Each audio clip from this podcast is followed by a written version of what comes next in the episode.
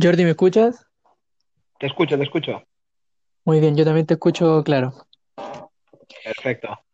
Eh, Jordi, antes de empezar, en caso de que, por ejemplo, tú estés hablando y no sientas que contestamos, puede, puede ser que se haya caído la, como la conexión, ¿vale? En ese caso, yo, yo la cierro y te mando al tiro enseguida eh, otra por WhatsApp, ¿vale? Vale, fenomenal. Ok, Y en caso de que a ti te aparezca como problema de conexión y sientas que no, no puedes hablar, eh, la, cierra la aplicación y vuelves a entrar en el mismo link. Y ahí va a entrar vale, mejor. ¿Vale? ok. Pero es súper súper raro que pase eso. Muy bien. ¿Vale? Partimos al minuto. Quedan Ok, 10. fenomenal. Juan, ¿tú? ¿Estás listo? Sí, hermano, buena, buena, buena. Vale, al minuto. Vamos. Muy buenos días, tardes o noche. Eh, bienvenidos a un nuevo episodio y entrevista de Rodacast. El día de hoy en el panel me acompaña mi hermano de siempre. Juan, ¿cómo estás? Muy bien, Gonzalo, todo bien, hermano. Aquí eh, entusiasmado por, por esta entrevista y, y vamos a ver qué, qué sale hoy día. Qué bueno, me parece. Eh, bueno, Juan, te cuento, el día de hoy tenemos, si bien todos nuestros invitados son especiales, el día de hoy cruzamos el Océano Atlántico y nos vamos directamente a Europa, específicamente a España. Tenemos el día de hoy a Jordi. Jordi, ¿cómo estás? Hola, buenas, buenos días para vosotros, buenas noches para mí ya. Un placer poder estar con vosotros. Qué bueno, Jordi. La verdad es que un, un gustazo tenerte, coincidir en, en hora quizá un poco complejo, pero, pero no imposible. Así que qué bueno tenerte el día de hoy. Sí, sí, es un placer poder estar con vosotros y, y disfrutar de una buena charla futbolera, que es lo que nos gusta a todos los amantes del fútbol. Así es. Sobre todo porque para quienes no conozcan a Jordi, eh, lo bueno es hacer una carta de presentación. Jordi es hincha del Fútbol Club Barcelona que el día de hoy está viviendo eh, días turbulentos. Hoy estamos viviendo nuestra pesadilla que nunca, so- nunca la habíamos soñado. Y, y estamos pasando por esos momentos de, de impasse a ver cómo se soluciona todo, aunque, bueno, mm, lo vemos un poco más oscuro a cada día que pasa. Exacto. Eh, bueno, Jordi, por si, por si no lo sabía, Juan también es hincha del Fútbol Club Barcelona y fiel seguidor de Juan. Lionel Messi, así que le afecta de igual forma. Sí, sí, sí, así es de los míos, Juan. Muy bien. Eh, bueno, Jordi, eh, para hacernos, bueno, para las personas que te estén escuchando y no te conozcan, eh, nos gustaría que nos hicieran una presentación, entre comillas, corta, como si tienes algún otro club en Europa que siga, quizás no de la misma forma que al Barcelona, pero que siga, no sé, bueno, Alemania, Francia, donde tú, donde tú gustes. Vale, pues mira, yo me llamo Jordi Salayet, soy de un pueblo de Cataluña, o sea, de, la provincia de Tarragona, que se llama Gandesa, un pueblo chiquitito de unos 3.000 habitantes, y desde chico siempre he estado relacionado con el fútbol. Eh, soy entrenador de fútbol, llevo la escuela de fútbol base del equipo de mi pueblo y siempre he estado enrolado en, el mundo del fútbol. Y siempre, siempre, siempre he sido hincha y fanático de, del Barcelona. Y bueno, sí, a nivel europeo, pues sí, soy también muy, muy seguidor de- del Milan, porque por mi edad, tengo 32 años recién cumplidos, viví esa época dorada de- del Milan con Maldini, Shevchenko, todos esos grandes jugadores que hacían un fútbol en Europa tremendo. Y es uno de los clubes que, pues, por historia también, también me gusta. Y cómo no, eh, a día de hoy el Manchester City, pues porque tiene a, a nuestro, a uno de nuestros padres que es, que es Pep Guardiola, que aunque se nos lleve a, nuestro Dios, pues bueno, mm, espero que les dé mucho rendimiento y, y puedan disfrutar como lo hicimos nosotros esos años que convivieron juntos aquí en, en el Barça. Eh, Muy buena presentación, Jordi. Bueno, también para, para quienes no me conozcan, porque quizás este capítulo lo escuchen varios de tus amigos, Jordi, Y tanto, eh, y yo soy hincha del Manchester City, así Muy que o- ojo ahí, tenemos harta vinculación entre las tres, parece. debes, estar, debes, estar, contento, ¿eh? Si, si se debes estar esperando que se firme ya, ¿eh, Gonzalo? sí, sí, sí. El, el, otro día hablaba con Juan lo mismo, o sea, una parte de mi corazón dice que ojalá que venga si Messi es Messi, o sea, hay mucho que, muy poco que agregar, la verdad, de su rendimiento futbolístico, pero por otro me da pena que si se llegase a ir fuese de la forma en que se están dando. Pero ya vamos a llegar a ese punto. Correcto. Ya correcto. Eh, Jordi, nos gustaría que nos contaras un poco más eh, cómo comenzó tu, tu afición al club, si fue gracias a tus padres, a tu abuelo, eh, pues sí, sí, yo creo que, mm, mi afición al Barcelona empieza porque, porque es lo que vivo yo en casa, ¿no? Mi, mi abuelo, mi padre, sobre todo mi padre, porque mi abuelo paterno falleció a los pocos años de nacer yo y, tengo algún, algún recuerdo de él, pero sobre todo mi padre, que es muy, muy forofo del Barça también, y creo que gracias a él pues me inculcó ese, ese espíritu blaugrana, ¿no?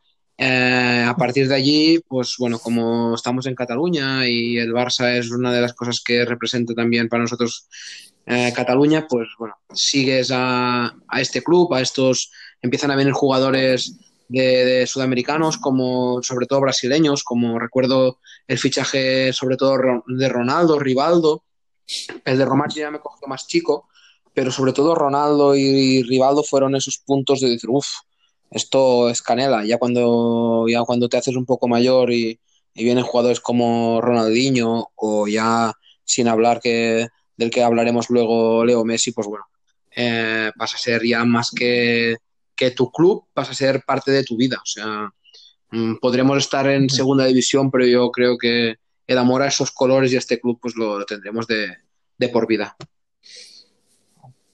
Perfecto, Jordi.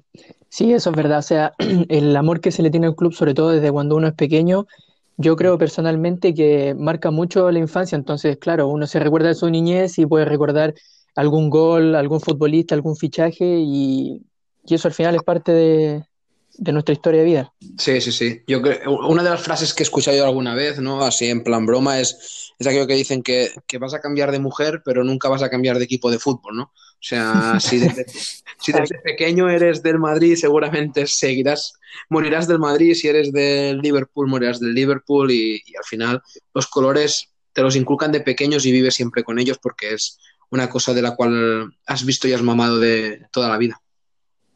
Exacto. Eh, Jordi, mira, yo creo que aquí es la primera pregunta, yo creo que va a tener un poco de salseo, bueno, no salseo, pero es, es complicada, es complicada de, responder. El futbolista que para ti más te ha marcado. Yo creo que Messi, yo creo que esta vez lo dejamos fuera de la lista porque, claro, ha regalado momentazos eh, icónicos, pero ¿qué más te marcó en tu infancia? Mira, yo tengo tres jugadores que, son importantes en mi, en mi, vida. El primero, porque me une una amistad muy grande con él, eh, es Jeffrey Suárez, exjugador del Barcelona. Eh, que le marcó además eh, el quinto gol en ese partido de, la manita a Mourinho. Eh, nos une una, amistad muy grande desde hace muchos años y, gracias a él he podido estar en varios estadios europeos, he podido seguir su carrera y tengo la suerte de tener parte de su, de su, de su carrera en mi museo de camisetas. Y eso es una de las cosas que siempre le estaré agradecido y cuando he hecho algún live en Instagram y tal, siempre lo he podido comentar y, es un, un placer para mí. Y después tengo dos más que son la antítesis. Uno es portero y otro es delantero centro. Eh, Víctor Valdés, para mí, me marcó su carácter, su forma de ser bajo palos, su forma de crecerse cuando las cosas van mal. Y eso me, cautivó y hizo que para mí fuese uno de mis ídolos.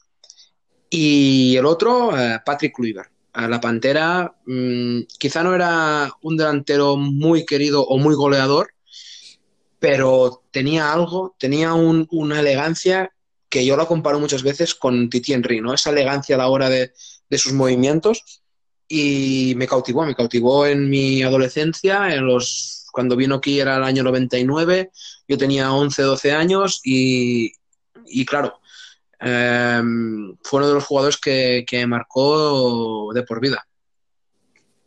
Diría que estos tres jugadores son los que, los que pondría en mi carpeta de, de recuerdos. De recuerdo, perfecto. Mira, ya tenemos el primer vínculo aquí, yo creo, porque uno de los futbolistas que más ha marcado a, a Juan es Titi Henry, ya que hincha del Arsenal también, creo que ya hay una similitud aquí en la elegancia. Juan, ¿tú Sí, qué puedes decir de Henry? Eh, nada, eh, también Henry fue mi primer ídolo y yo creo que si me hice hincha del fútbol fue por, fue por Titi. Eh, yo cuando lo veía jugar en el Arsenal era, era una locura, eh, la elegancia con la que jugaba, la definición que tenía, era, a mí me recordaba mucho a, a Ronaldo el fenómeno en, en lo que era la definición, en la calidad y, y bueno, después cuando se fue al Barcelona ese amor se, se agigantó y, y bueno, ya quedó como eh, mi primer ídolo y bueno, uno de mis mm, mayores leyendas que yo puedo recordar en el, en el fútbol. Es verdad, Juan. O sea, Titi, yo también me acuerdo cuando chico, claro, a veces esos recuerdos van vinculados también, por ejemplo, con, con lo que uno juega en la PlayStation, eh, los videojuegos, cuando va a salir uno a jugar con los amigos. No, yo soy Titi Henry y uno empieza así como a hacer los típicos movimientos de, de los jugadores. Sí, Así que Sí, sí, Titi, sí. un, un genio. Sí, sí, sí. Un grandísimo jugador y como bien comen- comenta Juan y tú, Gonzalo, eh, para mí mm, Titi Henry es uno de los jugadores más elegantes que he visto yo sobre un terreno de juego. La elegancia pura, sus goles en... Aquí en Barcelona quizá no los vivimos tanto porque llegó ya con un poco más de edad y todo esto, pero los goles que marcaba en la Premier son de, de ver vídeos y vídeos de YouTube horas y horas, ¿eh? Es escándalo puro. Sí. Escándalo, sí. Tiene jugada espectacular. Aparte que es un delantero que como en un minuto partió jugando por banda y después se transformó a delantero centro, yo creo que eso le vino como anillo al dedo. Correcto, sí, Sí. sí. Em, Jordi, eh, creo que nos saltamos una pregunta o creo que sería bueno igual hacerla. Eh, tú en tu adolescencia, supongo, y estoy 100% seguro de que fue así, que jugaste fútbol y en qué posición jugabas. Sí, sí, yo jugué hasta lo que sería sub-18, o sea, lo que es el fútbol base que llamamos aquí en Cataluña o en España. Eh, jugué fútbol 11, o sea, fútbol de, fútbol de toda la vida, y jugaba de punta, aunque me gustaba más esa posición de por detrás del punta y tal, pero bueno, normalmente jugaba de delantero. Después estuve jugando un par de años a fútbol sala, a fútbol 5, y tuve una lesión en el tendón de Aquiles. Por suerte no tuve que pasar por quirófano, pero fue una distensión del tendón de Aquiles. Y a partir de ese momento ya vi que se me encaminaba más para, para los banquillos y al mundo de entrenar que, que a seguir jugando. Y a partir de allí dejé de jugar y ya me dediqué en parte a, a entrenar a, a los niños y también he estado en, en categorías amateur. La verdad que llevo 12 años ah, enrolado en el mundo de- del entrenamiento y, y todo esto. La verdad que contento, sí, sí.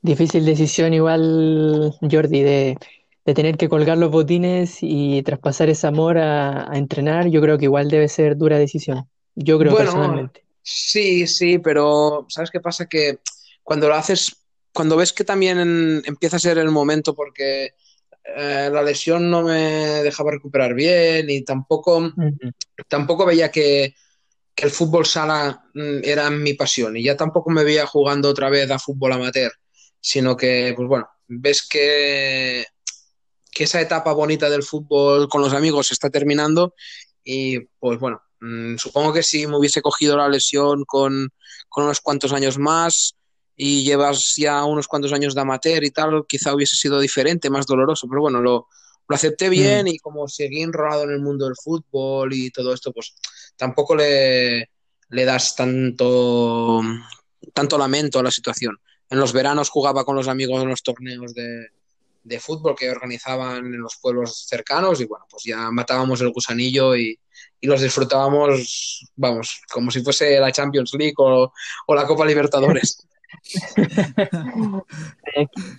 Eh, Jordi, antes de, de entrar ya al tema quizás como más, más gordo, que sería hablar de- del Club Barcelona, sobre todo en esta última temporada, eh, nos gustaría que nos contaras un poco, sobre todo a mí me interesa saber eh, cómo es la experiencia de ser técnico, cómo es estar en el camarín con los chicos, porque igual debe entrenar adolescentes, son difíciles de tratar o no, cómo se congenian o cuando llega alguien nuevo, cómo se integra, ese tipo de cosas.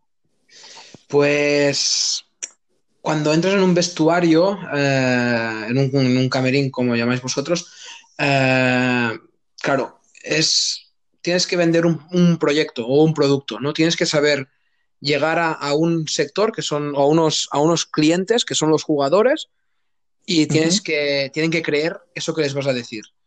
Por lo tanto, por un lado, creo que tienes que saber ser un poco buen vendedor y tus virtudes acrecentarlas y tus defectos eh, esconderlos un poco.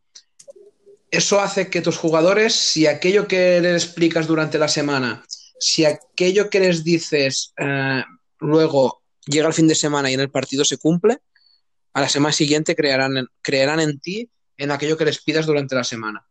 Si tú les pides durante la semana unas cosas y luego el fin de semana no salen, pues probablemente la confianza en uno, en uno mismo se va perdiendo, los jugadores también la pierden. Yo he tenido momentos muy buenos como entrenador, eh, subir de categoría a un equipo, eh, ganar ligas y también he tenido momentos mmm, malos, o sea, de no ganar partidos, de sufrir, de ver que aquello que, que estás trabajando no sale. Mi momentos de formación, esta última temporada mismo he estado entrenando niños de 9, 8, 9 años y, la verdad, no hemos ganado ningún partido, pero los niños eh, era el primer año que jugaban a nivel federativo y me, me, han enseñado más ellos a mí que yo a ellos, creo. A nivel de, de, que el fútbol en ciertas edades tiene que ser formación, que no tiene que primar el resultado por encima de otras cosas. Y bueno, mmm, estoy contento porque he aprendido muchas cosas de ellos. Claro, si luego te vas, como estuve hace cuatro temporadas o cinco, ya no me acuerdo, cinco temporadas atrás, estuve en un equipo de la tercera división española, en el cuerpo técnico, con un entrenador que a día de hoy está en el filial de Osasuna, del primer equipo Osasuna, uh -huh. Santi Castillejo, que si queréis buscar un poco de su historia, es el máximo goleador de la segunda división española de la historia. O sea, un entrenador muy conocido a nivel español y la verdad que aprendí muchísimo con él.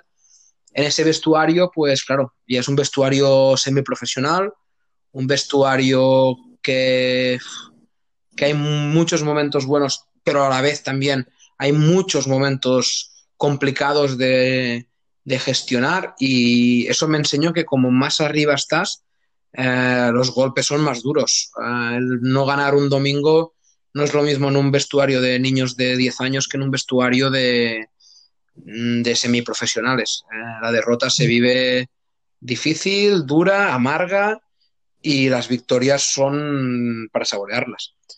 Por eso que cada vestuario es un mundo, cada jugador es, un mundo y, y, como entrenador o como gestor de grupo tienes que intentar que todo el mundo crea eh, en ti. Los que están en el campo y los que están contigo en el banquillo, que eso es lo más difícil. Exacto.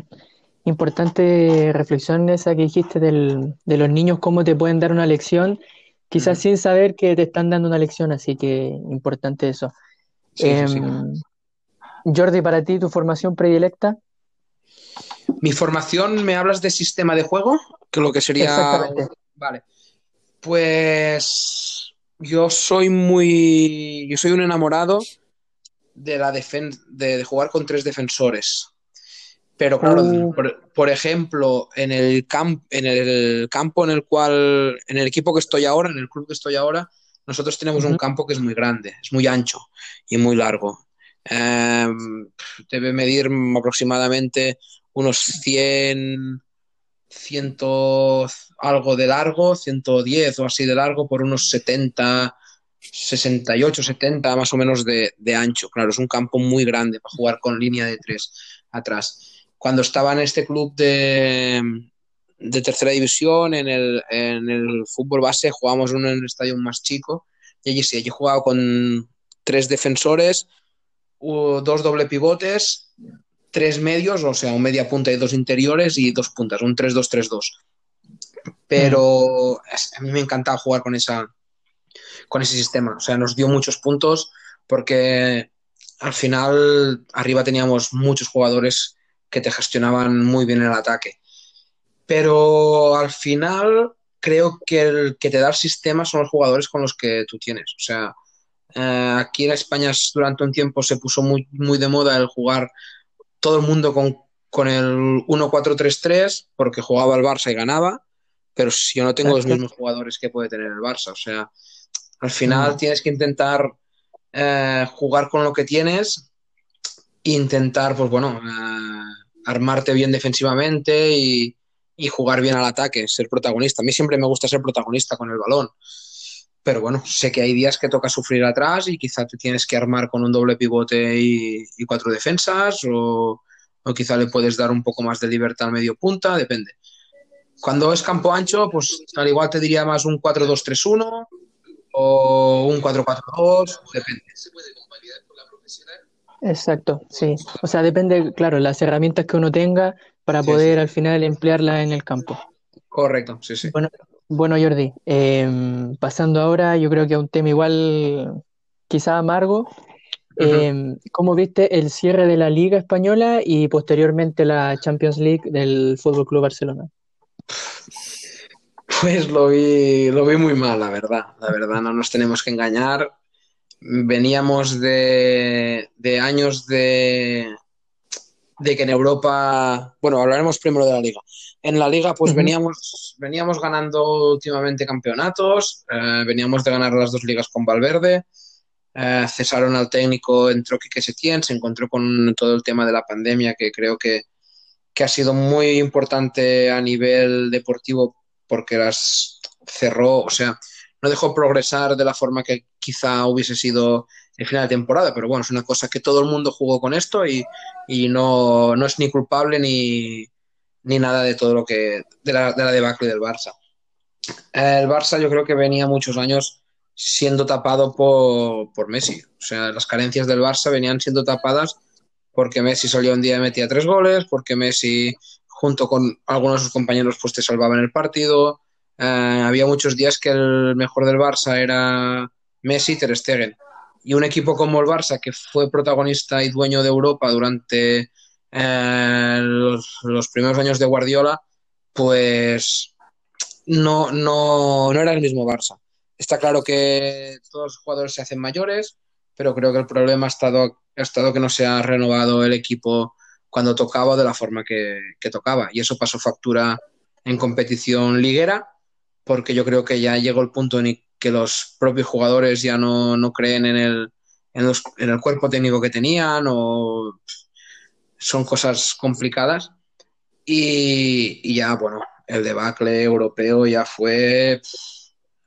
Yo aún no me lo creo, no te tengo que engañar. Uh, un, el Barça no puede perder por ocho goles a dos. O sea, el escudo que, el escudo que llevan en el pecho prohíbe que un equipo como ese pierda por ocho goles a dos. O sea, no, no puede ser. Yo soy el primero que cree que, tendría que haber dimitido toda la directiva, mmm, cesado el entrenador y cambios en la plantilla. Pero el problema está para mí desde arriba. El problema está que, que la directiva, los jugadores no creen en esta directiva y la directiva tendría que haber dado un paso a la derecha hace ya varios varias semanas, varios meses o incluso varios años. Exacto. Eh, tú, Juan, ¿cómo ves? O sea, Juan ha expresado ya en, varios episodios su molestia ante, ante la directiva. Eh, Juan, ¿tú cómo viste, cómo fue tu sensación post partido del 8-2 eh, contra el Bayern Múnich?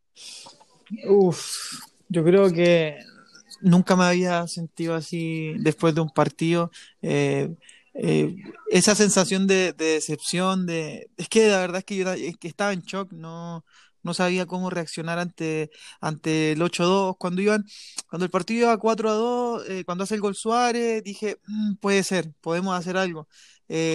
pero fue un espejismo el gol y, y, ya después el Bayern eh, se sabía que cada vez que ellos, eh, que ellos no, nos atacaban era, era posiblemente que, fuera gol. Era increíble. Nunca, me había, nunca había tenido esa sensación de que en cada ataque del equipo rival eh, yo sabía que no iban a, dañar. y, y, eso yo nunca se lo había visto al Barcelona. En todos los años que, que soy fanático de, del Barça nunca me había tocado ver esa, ese, ese, ese fútbol tan endeble, tan, tan eh, ¿cómo lo puedo decir? Eh, deteriorado. Flojo, sí. de, Sí, sí, deteriorado, correcto. eh, exacto. Y, y bueno, eh, al final eh, creo que eh, em- fue merecido eh, lo que nos pasó, lamentablemente es muy triste, pero, pero eh, primero porque el Bayern hizo las cosas muy bien en toda la temporada y en ese partido se lució y porque en ese partido se vio, se vio reflejado todo lo, lo malo que se ha hecho en Barcelona. Claro que desde la, como dice Jordi, desde la, desde la parte de arriba hasta sigue con, bueno, primero con los dirigentes, después los entrenadores y al final los jugadores son los que eh, dieron la cara en la cancha y, y bueno, mostraron lo que, lo que viene pasando hace, hace mucho tiempo en el club. Exacto. Em, bueno, nosotros comentábamos en, episodios anteriores, yo siempre he dicho que yo a Arturo Vidal lo considero un crack, mega crack, y, y, eh, puedo llegar a entender que muchos chilenos eh, digan que es el mejor jugador de la historia de, de nuestro fútbol, pero en un fútbol como es el del Barcelona, que tiene un estilo de juego arraigado, como puede ser el famoso tiki-taka, eh, Ujú. si, tu si tu mejor futbolista es Arturo Vidal, significa que las cosas no se están haciendo bien en el, en el terreno de juego. O sea, se perdió mucho ese, ese fútbol de, de posicionamiento, de tener el balón.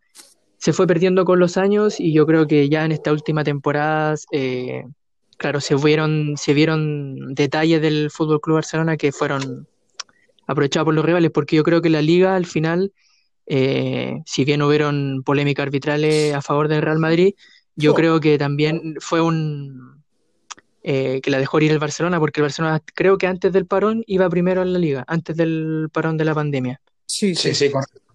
Correcto, correcto.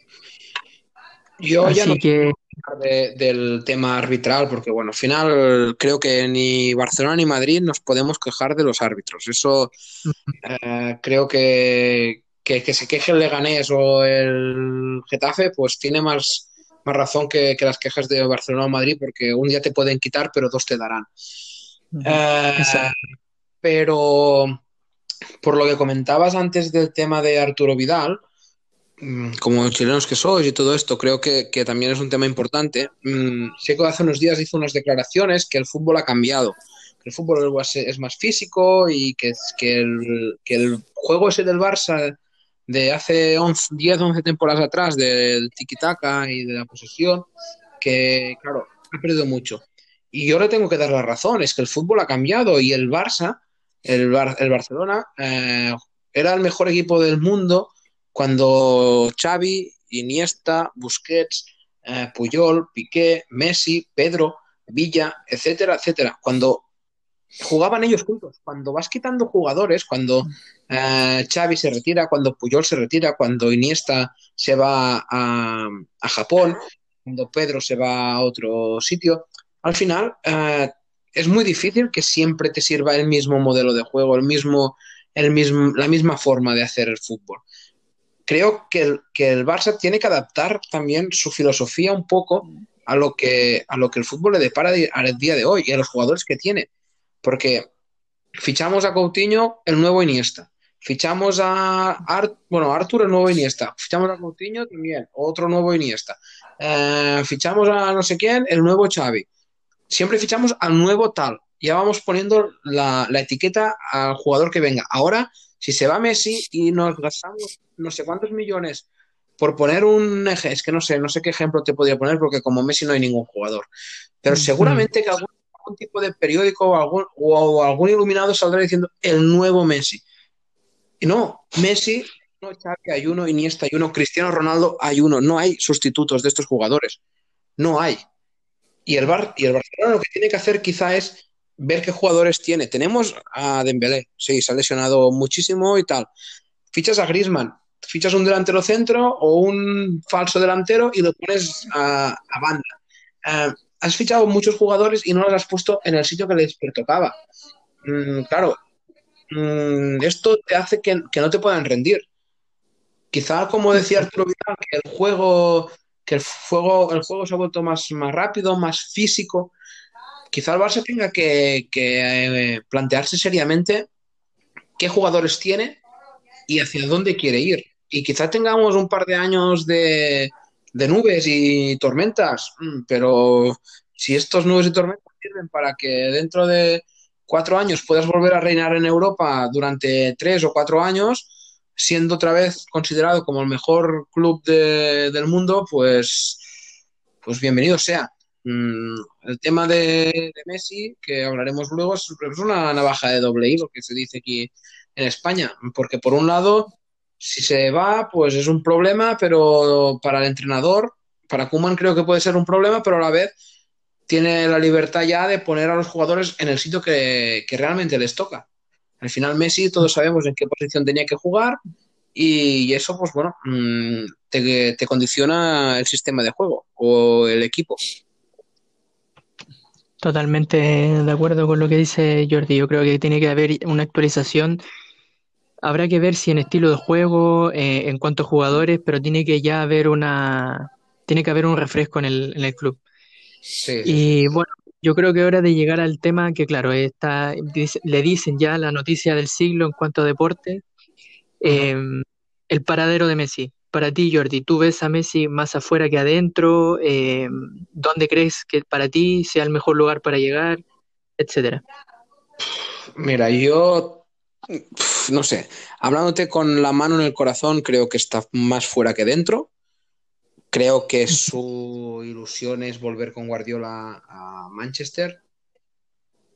Pero el tema es complicado por el, el tema económico. O sea, la liga ha dicho que no dará el transfer a ningún equipo por si no se paga la cláusula de rescisión de 700 millones, que no creo que lo pueda pagar nadie. Sería la hostia si viene, si viene un equipo y te da 700 millones de euros. O sea, luego como, como no fiches bien buenos jugadores después sí que ya tenemos un problema grande. Pero no, no pasará, esto, eso seguro que no pasará. ¿Mm? Pero también creo que una vez Messi no ha ido a entrenar ninguno de los dos días y, y él ha declarado en ese burofax famoso que se quiere, que se quiere ir, pues yo creo que al final las partes se entenderán, habrá una- un traspaso de una cantidad X de dinero y, y bueno, y el problema será no haber podido despedir a Messi con los honores que se merece. Ni más ni menos. Exacto, yo creo que al final, a mí eso es lo que me da pena siendo no hinchada, bueno, siempre me ha, me ha gustado el fútbol que ha desplegado el Barcelona, yo creo que cuando chico todos disfrutamos ese Barcelona del sextete, del 2010, 2011, pero es triste que el, quizás yo creo que es el mejor futbolista de la historia del Fútbol Club Barcelona, se vaya de esta forma con la directiva que tienen, que no, no ha sido capaz de darle facilidades como se le dieron a otros futbolistas como como fue Iniesta cuando pidió salir del club, aunque son casos diferentes, pero eh, darle las facilidades a un futbolista como Messi y, y ahora que dicen que, el, que Jorge Messi va hacia Barcelona, ojalá lleguen a un, a un acuerdo sano y, y que no sea más eh, esto como que se está formando en la prensa de dañar la imagen de Messi con el, con el club. ¿Tú cómo Correcto. ves a, a, a Messi en el Fútbol Club Barcelona más afuera que adentro? ¿Cómo lo ves? Yo te digo, yo lo veo más fuera, más fuera que dentro.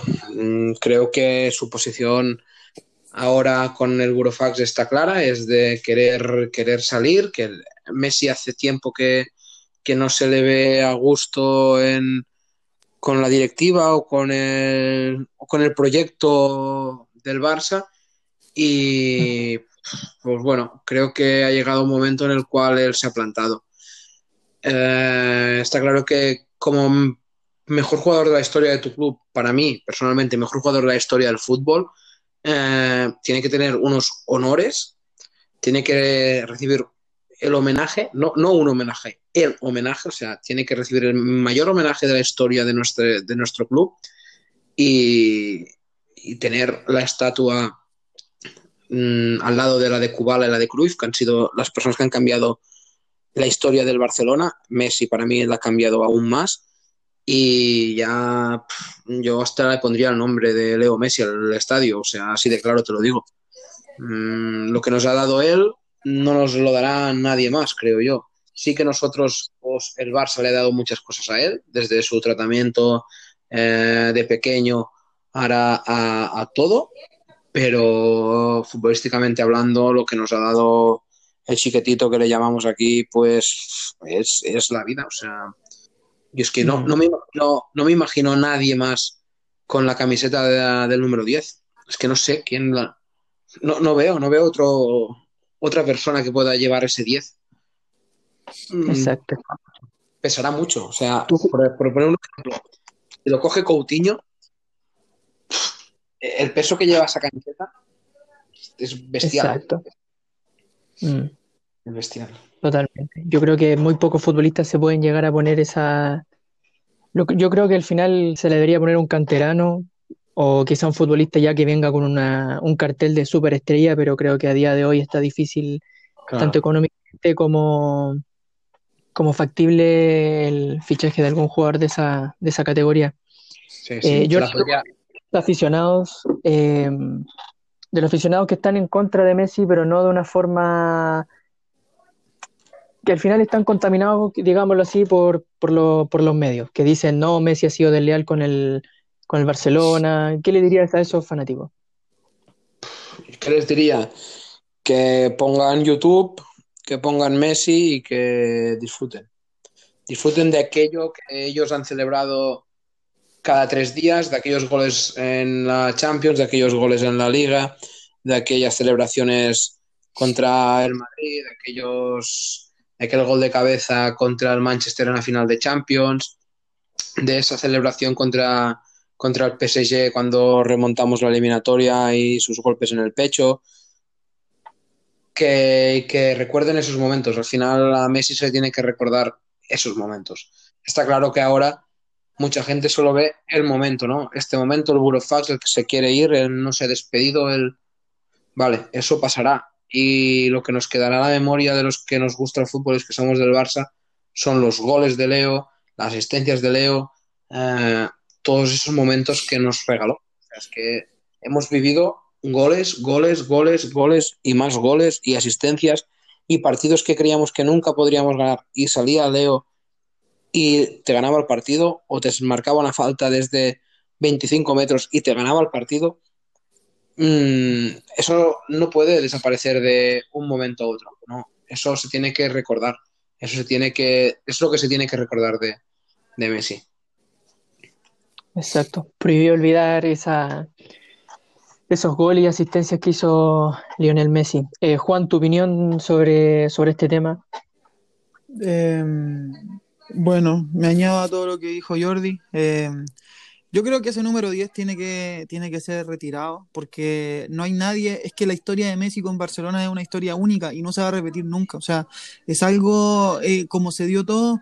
Eh, Barcelona le dio mucho a Messi, Messi le retribuyó a Barcelona con tantos años de, magia eh, que ese, ese número 10 nadie, nadie es digno de ocuparlo, sinceramente. Aunque pasen 100, 200, 300 años, la, el, la leyenda de Leo Messi va, a perdurar, eh, no solo en Barcelona, sino que en todo el fútbol, porque comparto con Jordi, para mí Messi es el mejor jugador de la historia del fútbol, por, por la magia, por la tranquilidad, por, por todo como hace, como lo juega, como si estuviera jugando en el barrio, eh, es una cosa única. Y, y, lo que yo le, diría a los fanáticos del Barcelona que están como eh, dudando acerca de, acerca de, Messi, es que, em, que sepan que el problema de Messi no es con el club, no es con Barcelona, con el hincha, con, con todos los aficionados. El tema de Messi es claramente con la directiva.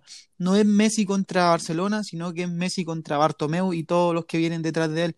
Eh, porque si no se van a, se van a contaminar de, lo que dice la prensa, que obviamente está maquinada por, ellos, eso se sabe, y, y, lo, quieren dejar como el malo de la película, y al contrario, eh, Messi, Messi eh, siempre ha ido en, pro de Barcelona, siempre ha, buscado lo mejor para el club y, lo así lo ha demostrado en todos estos años que ha estado en el club. O sea, em, él, es el máximo ídolo del Barcelona, no, no, no pueden en ningún momento reprocharle algo porque lo dio todo por el club, le dio eh, todas las, más allá de las copas, porque copas te puede dar cualquier jugador, eh, pero Messi te, le, le dio un, al Barça un, un, toque especial que no se lo va a no lo va a tener ningún club en toda la historia del fútbol. Así que eh, eso es lo que yo pienso acerca de la, situación de Leo y, que obviamente eh, necesita, nunca, eh, nunca van a ser suficientes todos los, reconocimientos que le pueda dar el club porque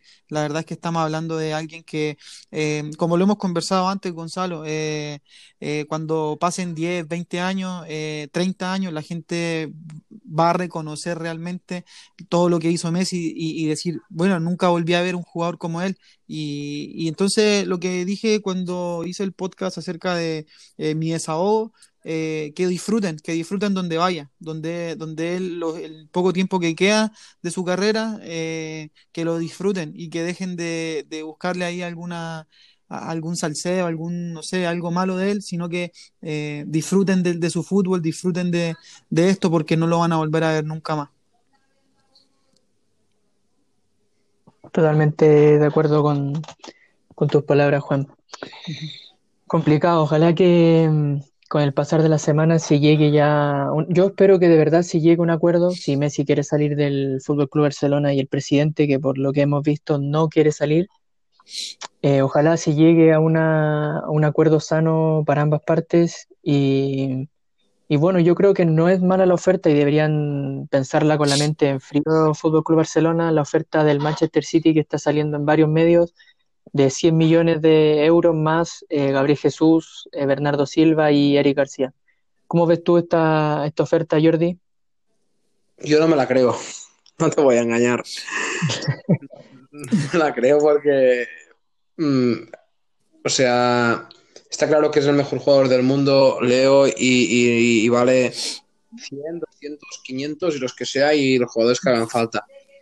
Pero no, tampoco creo que el, que el City se, que, se quiere desprender de Gabriel Jesús así como así, o sea, prácticamente regalarlo, ¿no? O está claro que Eric García sí que quería salir, ya lo, ya lo comentó Ward Pep también, que, que Eric García se quería ir y probablemente su destino era Barcelona, pero es que estamos hablando de, de dos jugadores de nombre, o sea, Gabriel Jesús y, Bernardo Silva son dos muy buenos jugadores, Eric García es otro potencial muy bueno. Y yo creo, yo me extrañaría que el, el, City tirase tres jugadores más 100 millones por, por Messi. Es que no sé, no, no. Cuando salen tantas noticias, tantas historias, como comentaba antes Juan, al final la prensa lees un periódico aquí en España y uno dice una cosa, el otro dice la otra, porque uno es más afín a una directiva, el otro es más afín a, a los posibles nuevos candidatos. Pues al final, yo personalmente, mira, la, la, prensa casi no la leo. Miro un poco Twitter a ver qué, qué se escribe por allí y, y, poca cosa más, porque es que al final te contaminas sin querer, te contamina un poco y, y piensas una cosa o te decantas hacia esa opinión o, o, no. Y ya te digo, creo difícil esa, esa oferta al final tienen que ser ellos los que se pongan de acuerdo. Yo creo que al final habrá acuerdo de salida. Eh, el City pagará una cantidad económica. Si además entra un jugador, pues mejor. Pero no sé, no, no, es cuestión de que se vaya a resolver en 24 horas ni en, en 48. Yo creo que esto irá un poco más largo. Sí que ahora estaba mirando las noticias y comentaban que el padre de, de Leo ya está de camino a Barcelona y bueno, a ver si ojalá se resuelva bien. Para mí resolverse bien sería que se quedase aquí de por vida, pero lo veo muy difícil de, de que esto ocurra y por lo tanto intentaremos disfrutar de los goles de, de Leo en, donde sea y, y, que no le vaya bien en la Champions si se cruza contra el Barcelona. Eso es lo único que pediremos. Exactamente. Yo creo que para cerrar el tema, eh, como hincha yo del Manchester City, eh, tengo muy buenos amigos eh, del Barcelona e hinchas de Lionel Messi. Em, sinceramente yo espero que se quede en el club y por ende con eso que vaya de la mano eh, que dimita el presidente del club y la directiva en general, porque creo que mm, el fútbol, un club tan histórico como es el Fútbol Club Barcelona, no se puede, no se puede disolver de esta forma.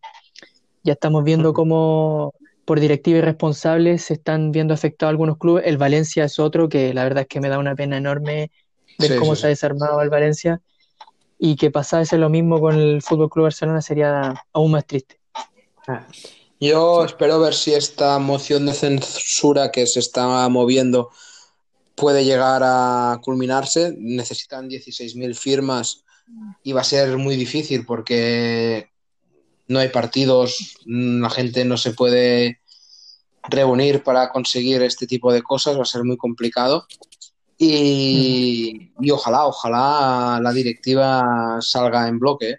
ojalá, ojalá.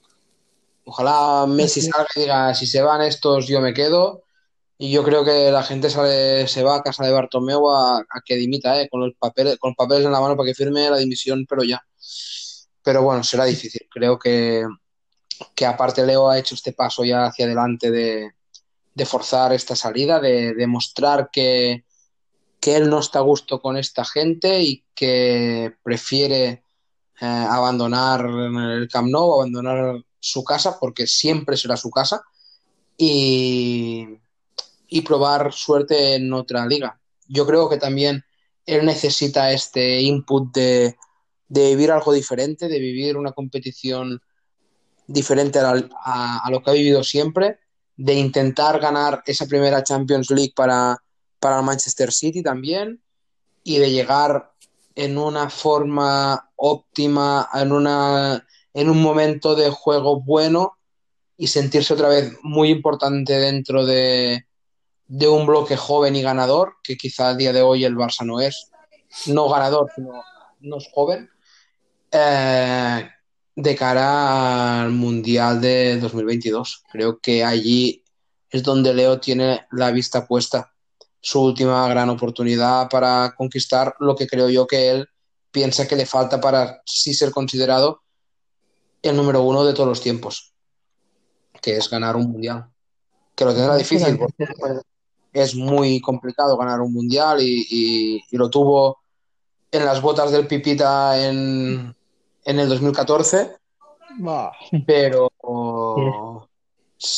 creo que su, su, última, su última esperanza de, de conseguir el, el, mundial es, es Qatar, Qatar 2022, eh, por allí pasa de, de, de, convertirse en ese número uno total ya de forma indiscutible para, para todo el mundo. Aunque ya te digo, para mí personalmente ya, ya lo es, gane o no gane el mundial. Así es. Eh, bueno, eh, Juan, ¿te parece si pasamos a la dinámica con Jordi? Sí, ¿O quieres agregar algo más? No, no, no, la verdad es que ya lo hablamos todo, está todo dicho y, y volver a hablar sería redundar en lo, en lo mismo, así que démosle con eso. Perfecto. Juan, atento con la calculadora. Eh, Jordi, eh, vamos a comenzar una de las dinámicas que tenemos y creo que es la más, eh, creemos, óptima para lo que está sucediendo en el Fútbol Club Barcelona. Una de nuestras dinámicas es la reestructuración de su club, eh, hablando de los jugadores. Y con ello, digas, yo les voy a nombrar los jugadores que a día de hoy están en, el, están en Barcelona. No voy a nombrar a jugadores que están en préstamo. Tú me tienes vale. que decir si son indispensables, vendibles, vale. o que se mantengan, pero si llega una oferta obviamente importante, se, se mantenga. ¿Vale? Vale. Partimos con el número uno, el portero Marc-André Ter Stegen. Indispensable. Siempre en mi equipo. Muy buen portero. Seguimos con el número 13, el banca de Marc-André Ter Stegen, eh, Neto, 31 años. Uh, ¿Qué puede ir? vendible, vendible. Sí, sí, vendible, vendible. Vale, vale. Eh, seguimos con el tercer portero, Iñaki Peña. Eh, a escuchar ofertas, si llegan bien y si no, pues bueno. Sale de, la, sale de la cantera, por lo tanto no. Creo que tiene que ser el, el segundo portero del Barça. Me parece. Se respeta la, la, antigüedad y la historia del club. Correcto. Eh, seguimos con el número 15, dorsal número 15, Clement Lenglet. Para mí, indispensable. Sí, muy buen defensa, aparte que es joven, 25 años de edad, tiene años todavía como para poder mejorar o, Y, o y una temporada, fortalecerse. para mí, una temporada muy digna eh, la que ha hecho él este año. Sí, lo que pasa es que mucha gente es de momentos y yo creo que, claro, se quedan con el 8-2 del Bayern y, y como que mancha al final su buena temporada, porque tuvo una temporada correcta, como dices tú, Jordi. Sí, sí, sí. Seguimos con el dorsal número 23, Samuel Umtiti, el primer salseo yo creo. Sí. Vendible. Lástima no ¿verdad? ver el año que ganaron el Mundial. Mm. Una pena que no se haya querido operar porque la verdad es que yo antes, antes del Mundial yo lo encontraba muy buen central, buena Sí. salida, correcto físicamente. Un portento físico que se ha, se ha deteriorado por cabezonería, creo yo. Por no querer operarse y por no hacer caso a los que saben de, de estas cosas. Seguimos con uno que para algunos puede ser polémico, para otros no, el dorsal número 3, Gerard Piqué. Para mí, indispensable. me parece. Hizo Porque- muy buena temporada. Y es el único que dice las cosas claras en este club. Es verdad. Siempre sale a dar la cara y dice las cosas como son. Yo todavía recuerdo cuando terminó el partido con el Bayern Múnich y las palabras que dijo fueron quizás lapidarias, pero creo que era lo necesario en ese momento. Correcto. Eh, seguimos con el número 18, Jordi Alba, 31 años. Para mí, vendible. Creo que el rendimiento de Jordi Alba ha ido decayendo, decayendo en, los ulti- en las últimas temporadas. Y el problema Mm. está en que no has tenido en el equipo un lateral izquierdo que le hiciese un poco de sombra. Exactamente. Justamente pasando eso a su sombra, al segundo lateral izquierdo, Junior Firpo. Mira que era un jugador que me gustó cuando lo ficharon, pero cuando ha estado en el campo no ha demostrado tampoco nada, por desgracia. Por lo tanto, si llega una buena oferta, pues se tendría que, que escuchar y, y vender. Mm, comparto contigo. Yo creo que en, en el Real Betis lo hizo bastante bien y la verdad es que yo pensé que iba a tener un rendimiento quizás no fenomenal, pero le iba a, le iba a generar competencia a Jordi Alba. Sí, sí, yo también pensaba eso. Eh, pasando con el lateral derecho, Nelson Semedo. Semedo es de esos jugadores que, pues bueno, creo que puede continuar en el club, pero se tiene que escuchar alguna oferta si llega algo, algo en condiciones. Yo no, por, Mm. por, por 20 millones no, te- no lo vendería, pero si te llega una por 35, por decir algo, pues sí. Creo que el- la parte final de temporada ha sido mm, bastante floja y el partido contra el Bayern Múnich fue quizá de los peores partidos que, que ha hecho, vamos, en tiempo. Mm, sí, fue, un- fue una carretera, la verdad. Bueno, el, el juego colectivo del Bayern al final terminó generando estragos, sobre todo por esa banda. Sí, sí, sí. Eh, pasamos con otro futbolista que quizás es polémico porque hay una, como que tiene cariño por parte de la hinchada, pero por otra parte ya dicen que tiene que dar un paso al costado. Me refiero al número 20, Sergi Roberto. Pues sí, eh, salseo, como comentas tú. Eh, jugador de la casa, jugador que, que creo que tiene que continuar, pero tiene que dar un paso ya definitivo a ser muy protagonista en este equipo a nivel ya no solo futbolístico, sino a nivel institucional, de también ser un- una persona como Piqué, ¿no? Y, dar la cara cuando las cosas no salgan bien o eso, o, si llega una buena oferta, eh, cuarenta y tantos, 50 millones, pues hablaríamos ya de otra cosa. Pero de momento, pues mira, por no cargármelos a todos, eh, lo mantendremos. Nos lo quedaremos. Me parece. Eh, aquí está medio complicado porque, claro, como es un futbolista que recién llega, es irreal pensar que se podría ir, pero si estuviese ya un año en el Barcelona, eh, Jordi, ¿qué harías tú con Miralem Pjanic? Pues Claro, es un poco complicado porque todo depende del rendimiento que nos dé, ¿sabes? Si, si Mm. hablamos del año que viene en el mes de junio y ha marcado dos goles en la final de la Champions, pues te diré que renovado de por vida. Pero, pero no te voy a engañar, es un jugador que, que me gusta, me ilusiona mm, y creo que nos puede, nos puede marcar unos cuantos goles de falta. Y ya, si no está Messi, pues supongo que tendrá más opciones de tirarlas. Y bueno, de- vamos a apostar, vamos a apostar por él y, y nos lo quedamos.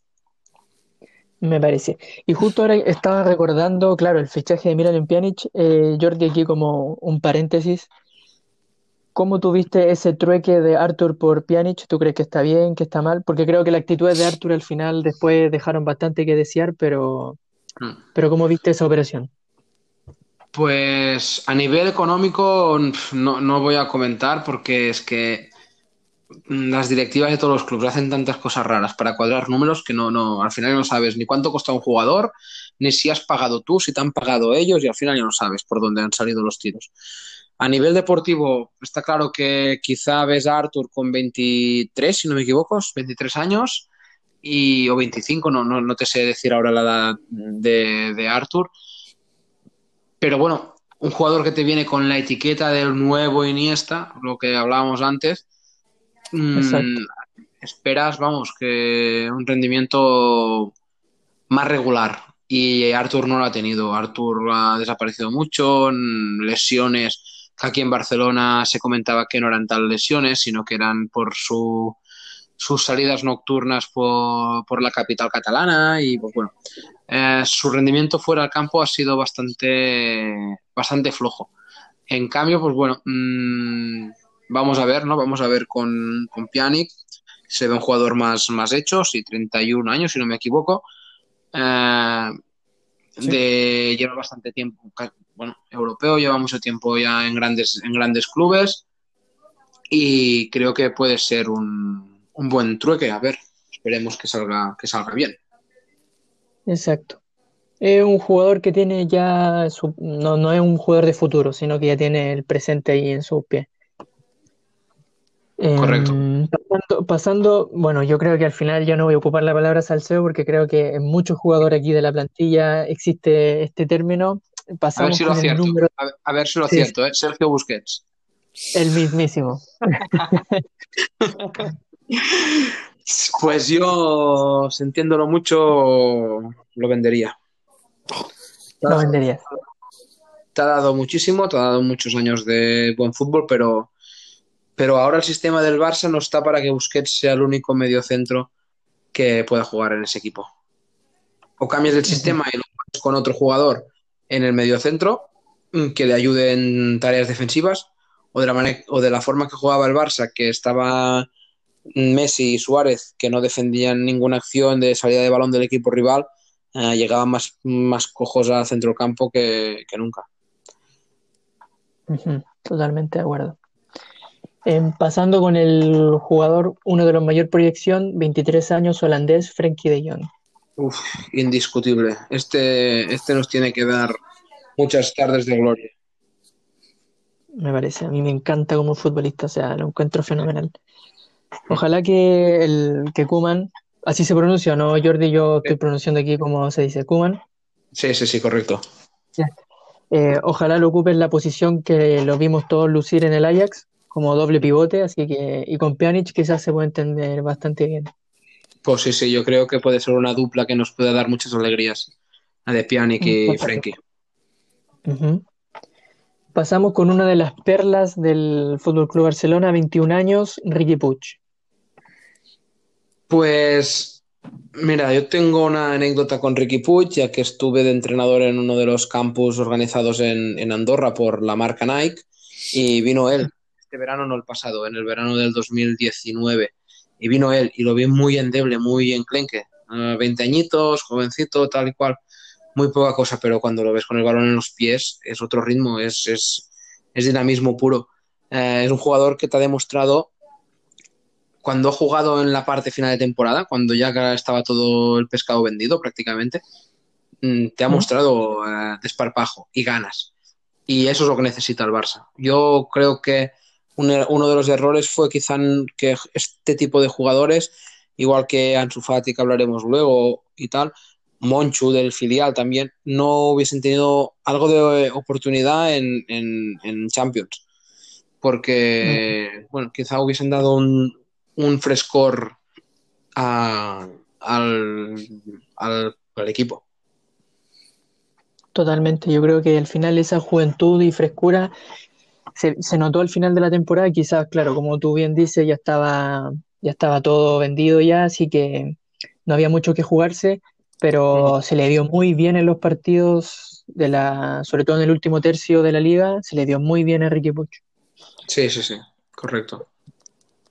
Eh, continuamos con Arturo Vidal, número 22, 33 años.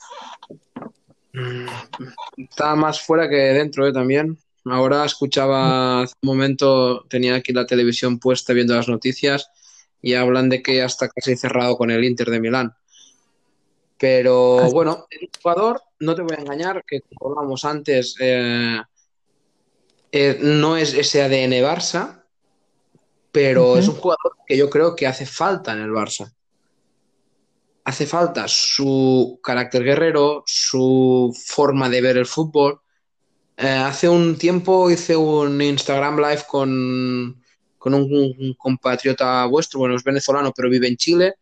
Eh, y también me también estamos hablando de Arturo Vidal, ¿no? Y, es un jugador que mm, yo si hay cambios en el club, creo que es una pieza que se podría quedar si se van jugadores como Suárez o Rakitic que se ha ido, Busquets, cosas así, creo que podría ser un jugador que se podría quedar y ser más importante en el rol de dentro del grupo.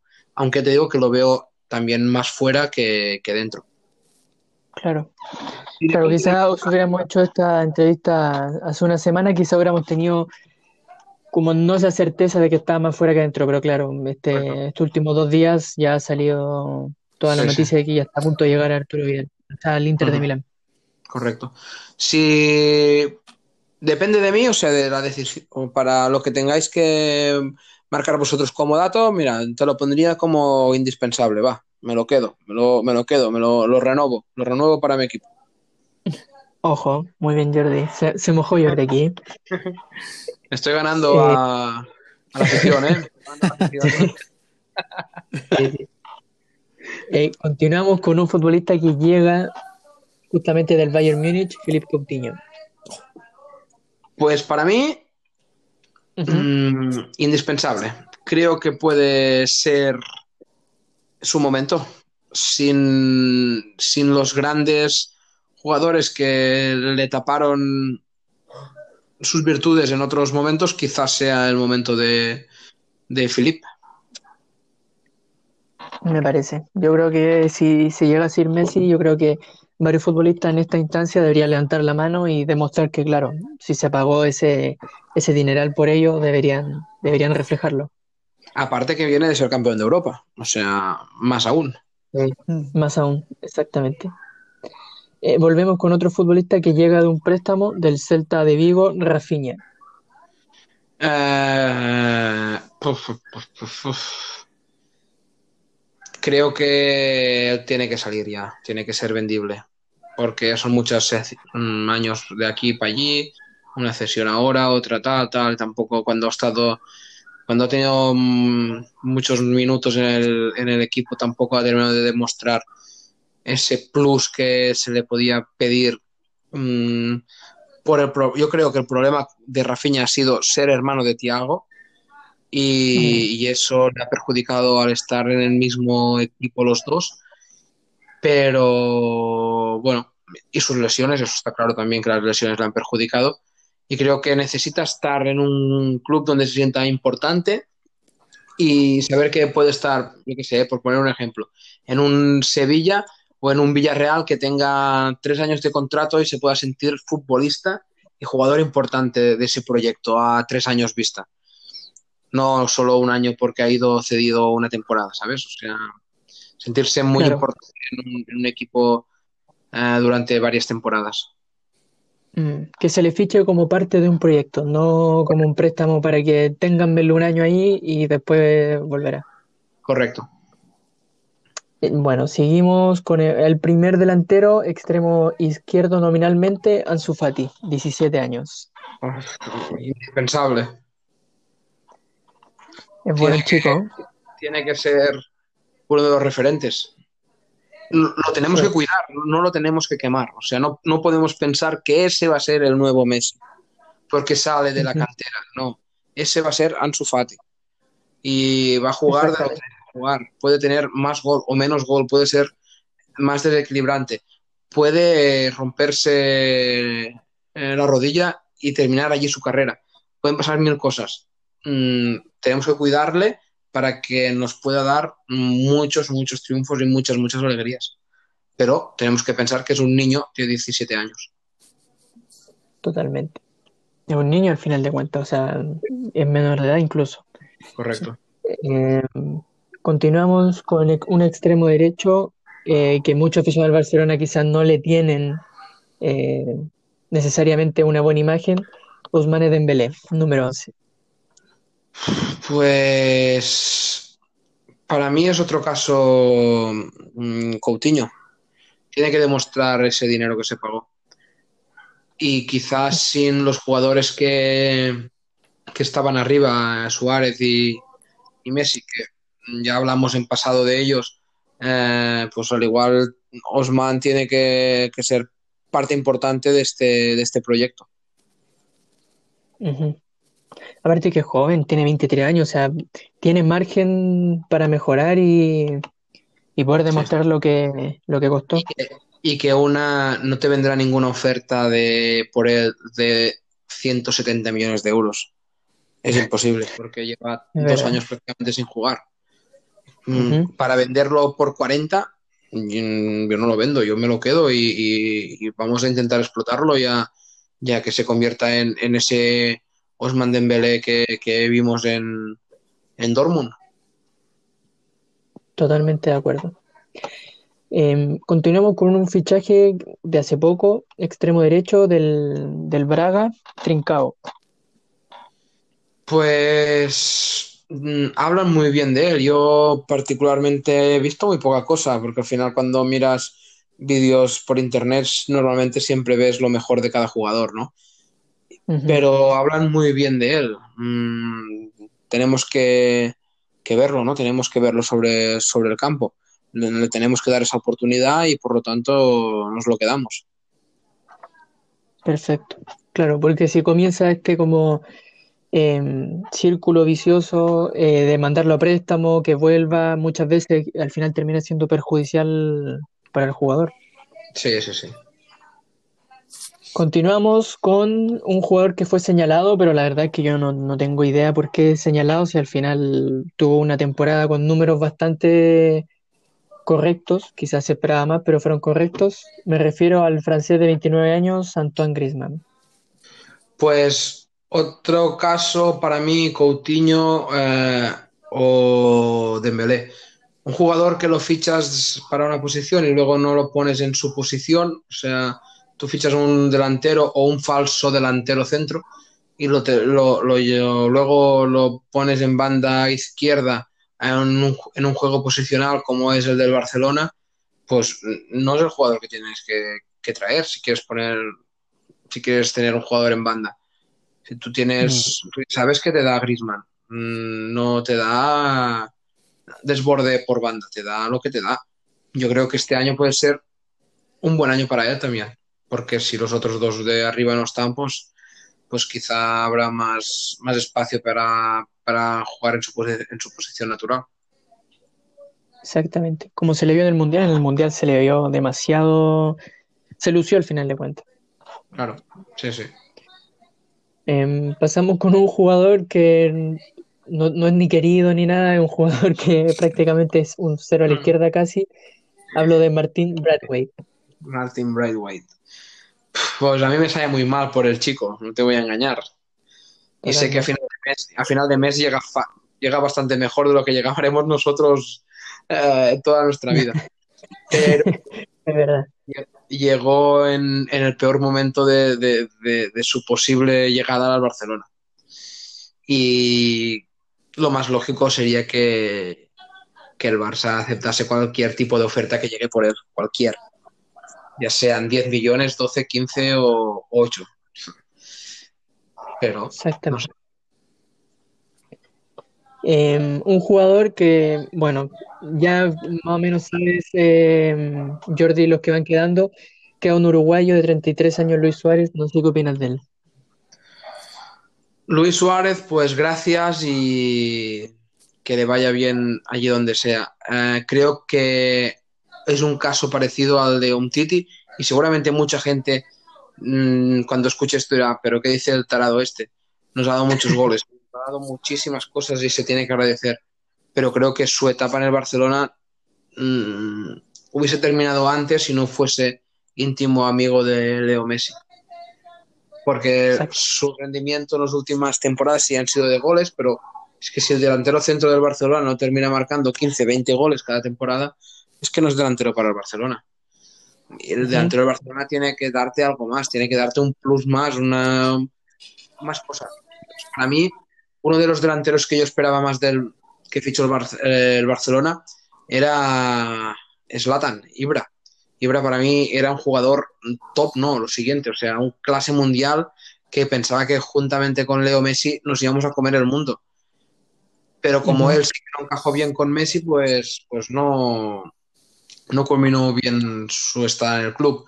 En cambio, Luis Suárez, pues, pues bueno, son íntimos amigos con Leo y eso le quizá le ha dado algún año de contrato más de los que realmente hubiese estado si no hubiese sido el caso.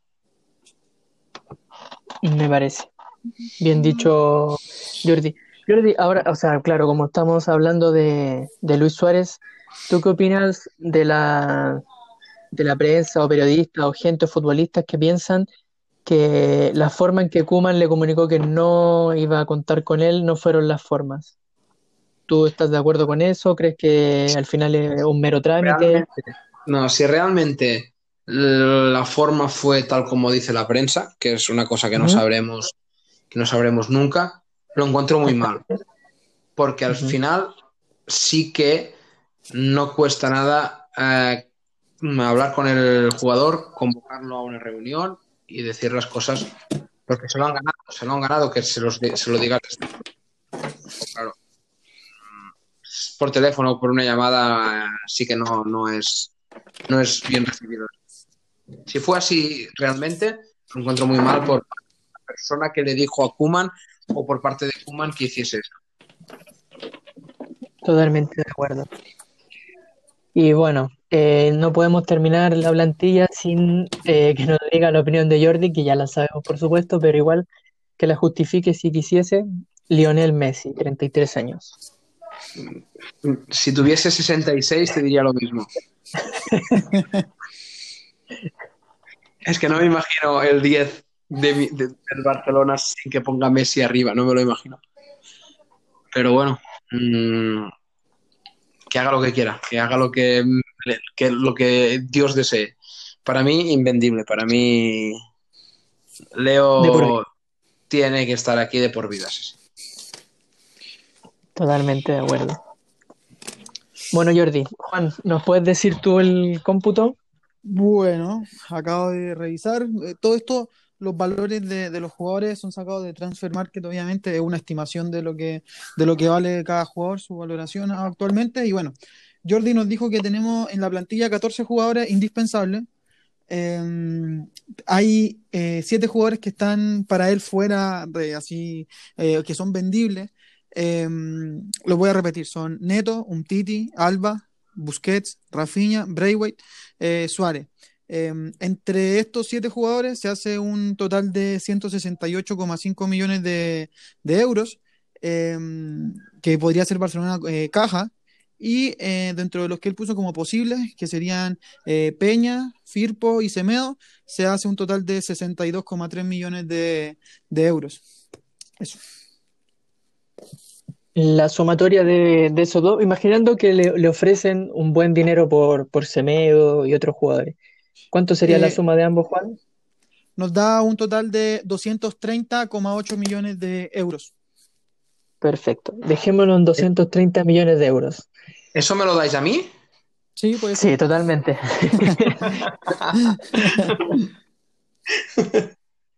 Para ti, Jordi, con ese dinero, si tú fueses en estos momentos director deportivo o técnico del Fútbol Club Barcelona, ¿a quién traes aproximadamente? Tú nos dices el jugador, nosotros decimos, no, mira, tiene un valor de tanto, te sobraría tal dinero.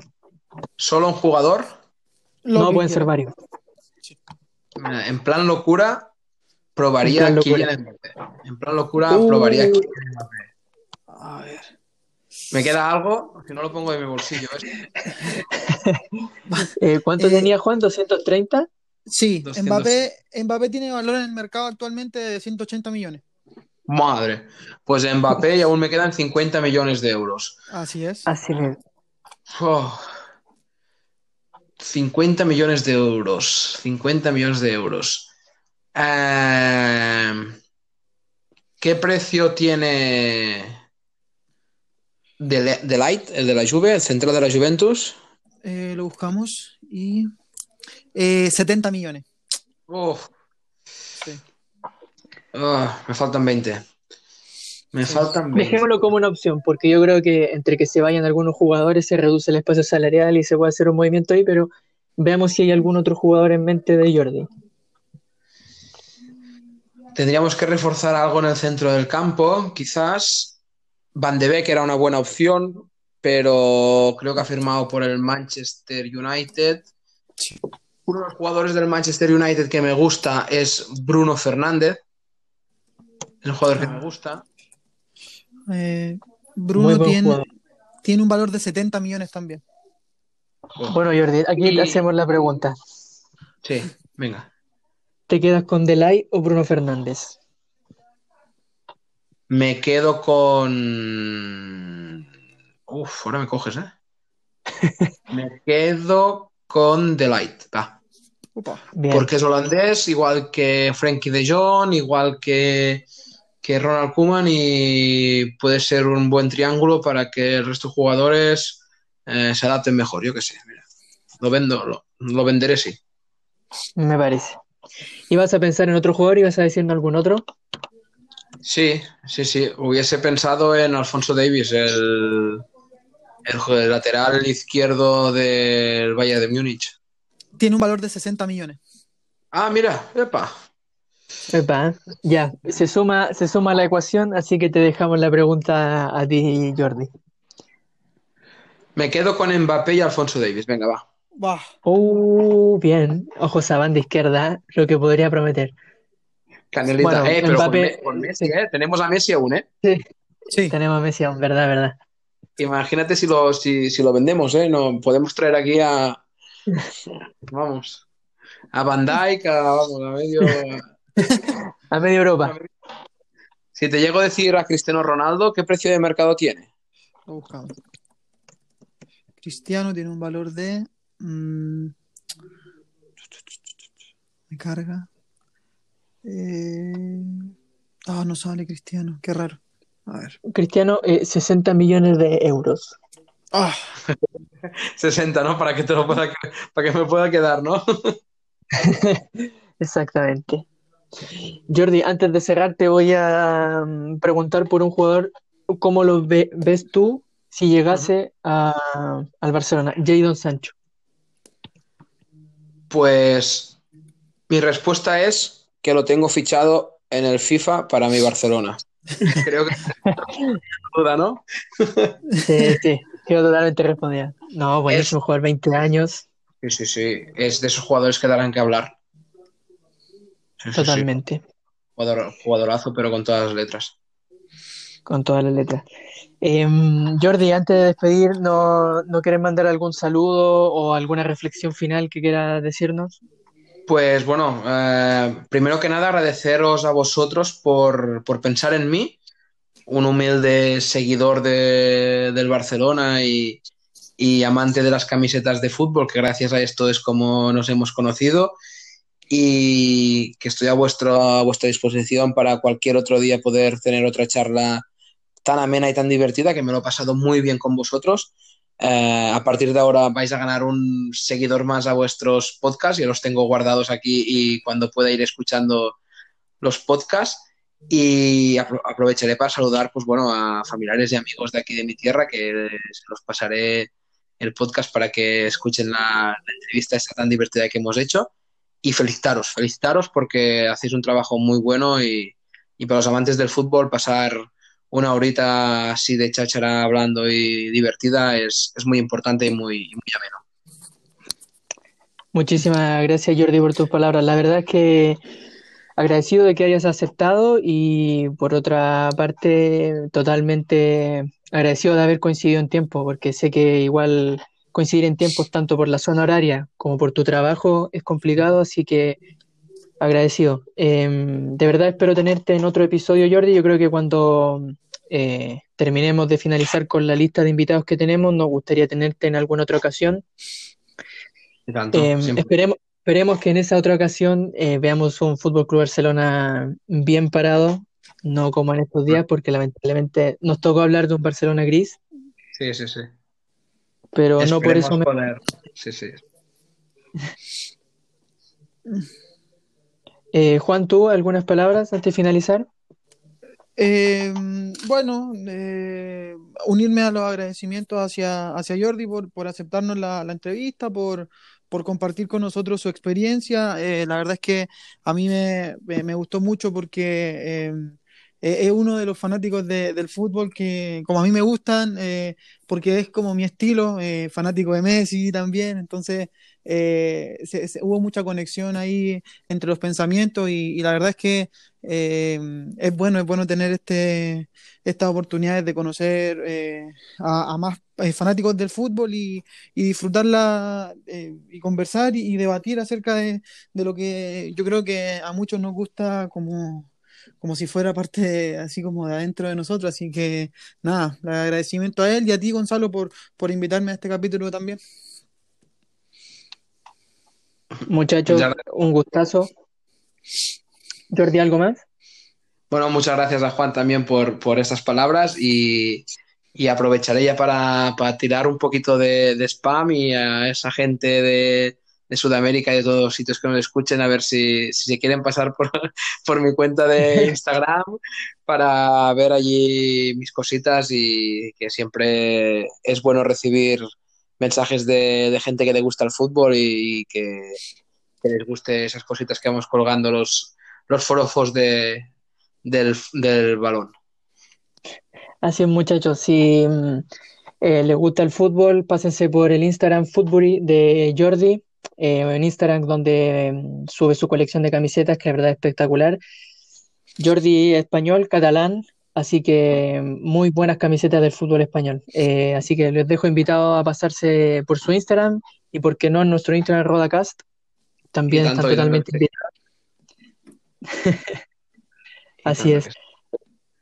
Eh, Jordi, eh, un abrazo, muchas gracias de verdad por haber participado, por tu... Bueno, aquí en Chile se dice buena onda cuando alguien es amigable y, y se genera un buen ambiente. Eh, Perfecto. me parece que te hayas sentido cómodo, la verdad es que esa es la finalidad del- de nuestro podcast, así que nada, Jordi, muchísimas gracias.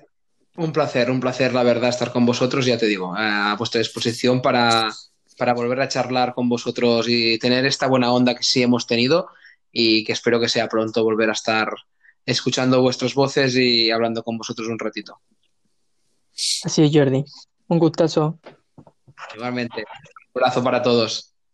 Hasta luego.